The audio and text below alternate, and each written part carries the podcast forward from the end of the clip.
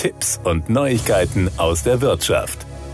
Deutschland hat weiterhin und zunehmend großen Nachholbedarf beim Ausbau der öffentlich zugänglichen Ladeinfrastruktur für Elektrofahrzeuge. Die Lücke zwischen Ladeinfrastruktur und E-Autobestand ist weiter gewachsen. Das zeigt das kürzlich veröffentlichte Update des VDA E-Ladenetz Rankings. In Deutschland gab es am 1. Mai 2022 laut Bundesnetzagentur 60.364 öffentlich zugängliche Ladepunkte. Damit kommen aktuell in Deutschland im Durchschnitt rund 22 Pkw auf einen öffentlich zugänglichen Ladepunkt. Beim letzten VDA-Ladenetz-Ranking mit Stand von Oktober 2021 waren es 21 Ladepunkte, im Mai 2021 waren es 17. Das Delta zwischen Angebot und Bedarf ist damit wachsend. Während in den vergangenen zwölf Monaten im Schnitt rund 57.000 Elektro-Pkw pro Monat in Deutschland neu zugelassen wurden, wuchs die Anzahl der öffentlich zugänglichen Ladepunkte wöchentlich nur um etwa 330. Um das Ziel von einer Million Ladepunkten im Jahr 2030, das auch die Bundesregierung in ihrem Koalitionsvertrag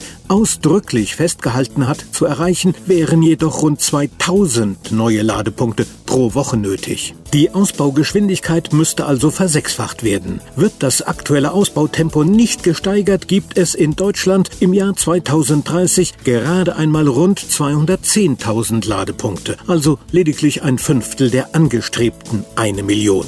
In mehr als der Hälfte aller knapp 11.000 Gemeinden in Deutschland gibt es Stand Mai 2022 zudem keinen einzigen öffentlichen Ladepunkt. Beim Verband der Automobilindustrie sagt man, das Ziel der Bundesregierung von 15 Millionen Elektrofahrzeugen bis 2030 hat die Notwendigkeit eines ambitionierten Ausbaus der Ladeinfrastruktur weiter erhöht. Trotzdem geht der Ausbau viel zu langsam voran. Auch der für die Elektromobilität notwendige Ausbau Ausbau der Stromnetze muss besser koordiniert werden. Wir brauchen deutlich mehr Tempo, wenn wir die Ziele erreichen wollen. Zudem brauche man ein konsequentes Monitoring des Ziels von einer Million Ladepunkten durch die Bundesregierung, denn nur dann kann im Bedarfsfall rechtzeitig nachgesteuert werden. Um die Ausbaugeschwindigkeit zu erhöhen, seien vor allem schnellere Planungs- und Genehmigungsprozesse nötig.